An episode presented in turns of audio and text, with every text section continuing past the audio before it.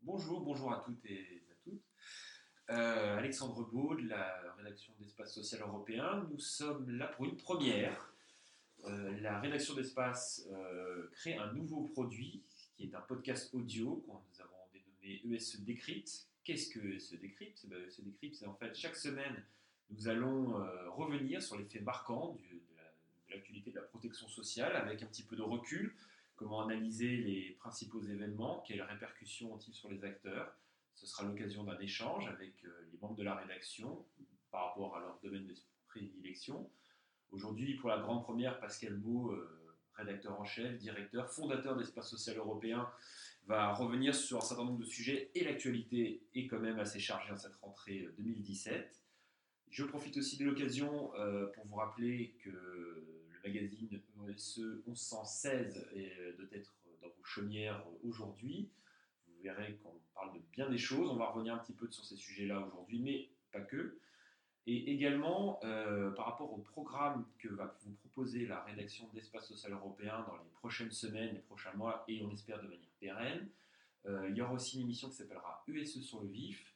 En quoi cela consiste? Et eh bien, Tout simplement, c'est quand un fait d'actualité un petit peu euh, on va dire chaud, arrive, on le traitera, on le décryptera avec nos équipes. Par exemple, cette, semaine prochaine, il y a de fortes probabilités que nous fassions une émission spéciale sur le PLFSS sitôt que celui-ci, les premières informations nous seront remontées, pour que vous ayez les premières clés de lecture sur l'actualité de notre secteur.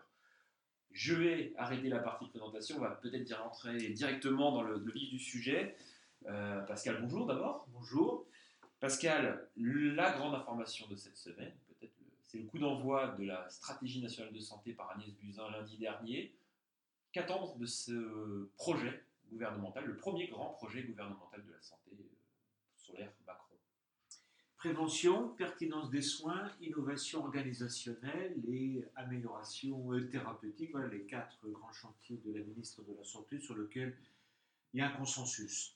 La question euh, sur ce dossier est plutôt la suivante, c'est est-ce que le gouvernement, le ministère euh, et, les, acteurs du système de soins vont pratiquer de façon classique cette évolution, cette réforme, ou ils vont changer euh, leur modus operandi? Pourquoi? Parce qu'on constate bien que le vrai sujet, c'est pas tant les orientations générales que tout le monde partage, que la façon de fabriquer la rénovation et l'innovation si on persiste à tout centraliser, car la France est le pays peut-être en Europe le plus centralisé en matière de décision de santé, tout remonte à Paris pour simplifier, on va perdre beaucoup de temps, on va perdre beaucoup d'argent, on va démotiver les équipes et notamment les acteurs porteurs d'innovation et on va prendre donc du retard. Donc c'est ça l'enjeu. C'est-à-dire qu'il faut, et c'est souhaitable, je pense que là-dessus il y a prise de conscience, il faut rénover non seulement peut-être sur les orientations, mais surtout sur la méthode de travail pour aller au plus vite vers des résultats concrets. Je pense notamment, par exemple, sur euh, euh, la prévention, euh, notamment puisque hier, très récemment, on a eu un débat sur la polymédication chez les personnes âgées, c'est une priorité absolue. Voilà, c'est un exemple parmi 100. Il y a une nouveauté, je dirais, un petit peu en termes de forme. Peut-être c'est ce qu'on a, les équipes d'Agnès Buzyn ont appris ça de la loi de santé de Marisol Touraine, c'est que cette fois-ci on passe plus par une grande loi, on va directement à la case décret est-ce que c'est ce mode opératoire plus directif, plus, qui raccourcit euh, les délais de, mise en place euh, Est-ce que vous pensez que c'est un premier signal positif ou euh, de cette prise de conscience que maintenant il faut aller de l'avant, il faut avancer sur ces sujets-là? Oui, bien sûr. Je pense que le temps des grandes réformes est, révolu. Il faut maintenant appliquer, y compris la loi de santé de Marisol Touraine. Donc, place plutôt à l'action plutôt qu'aux grandes lois et, y a l'avalanche de la réglementation. Le cadre a été fixé, on peut toujours le trouver euh, inefficace, insuffisant, on peut toujours l'améliorer, mais place vraiment à l'action. D'accord. Il y a un volet qui, que la ministre avait soulevé un petit peu lors de la conférence de presse, et ça me permettra de faire le lien avec euh, le, deuxième sujet que, nous souhaitons aborder aujourd'hui, c'est le, le, financement, la fameuse problématique du financement de notre euh, système de santé. Il y a un rapport de la Cour des comptes qui est tombé donc, cette semaine, mercredi dernier. Quels sont les principaux enseignements? On a parlé d'insincérité encore une fois. Euh, Didier Migaud a été assez dur avec les précédentes équipes. la Cour des comptes a tiré, la semaine d'alarme. Qu'est-ce que vous en pensez? Bah, La Cour des comptes a raison.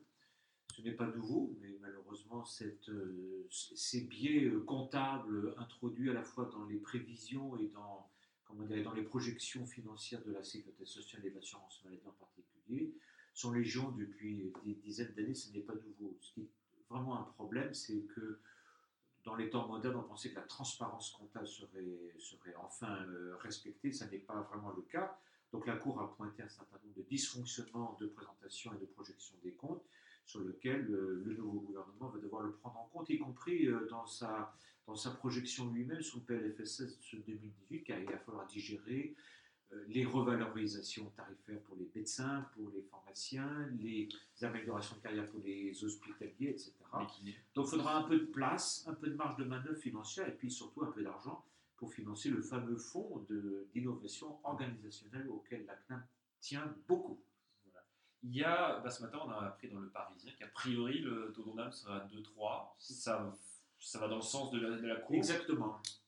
Exactement, tout à fait.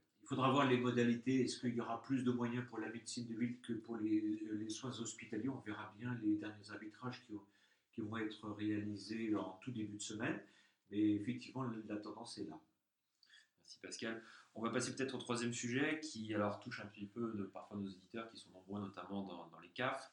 Bah, c'est le départ du directeur général de la CNAF, euh, Daniel Lenoir. Surprenant cette rentrée, c'est rare qu'en général un directeur général quitte entre guillemets le bateau euh, en pleine rentrée scolaire, surtout dans le domaine de la famille. En pleine rentrée PLFSS, vous voulez dire Oui, c'est un, petit peu surprenant. Je crois qu'il y avait un problème de climat, de, climat social au sein de la branche famille. Ça n'est pas nouveau. Euh, nos confrères de la presse, la presse à la fois générale et professionnelle, se sont fait écho d'une difficulté relationnelle entre l'équipe euh, de la, de la, Caisse nationale et, le réseau des directeurs de CAF. Il y a eu l'affaire de Strasbourg. On ne va pas trop insister là-dessus. Daniel Lenoir a fait un excellent travail. Il a remis à niveau euh, la branche famille sur les indicateurs, sur euh, la politique de l'action sociale, sur le FNAS. Donc ça, c'est incontestable.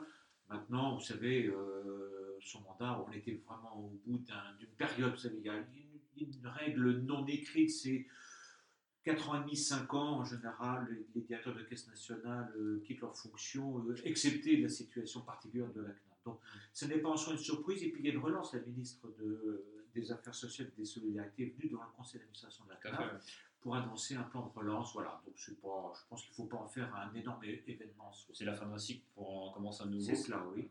Peut-être. Bah, ça, collerait peut-être un petit peu avec l'idée, euh, notamment du, management des, grandes branches à la, à la sauce Macron des cycles de 4-5 ans je qui accompagnent l'administration que... Je ne sais pas ce qu'est ce qu'est la sauce Macron. je ne sais pas si elle est goûteuse ou pas. On verra bien.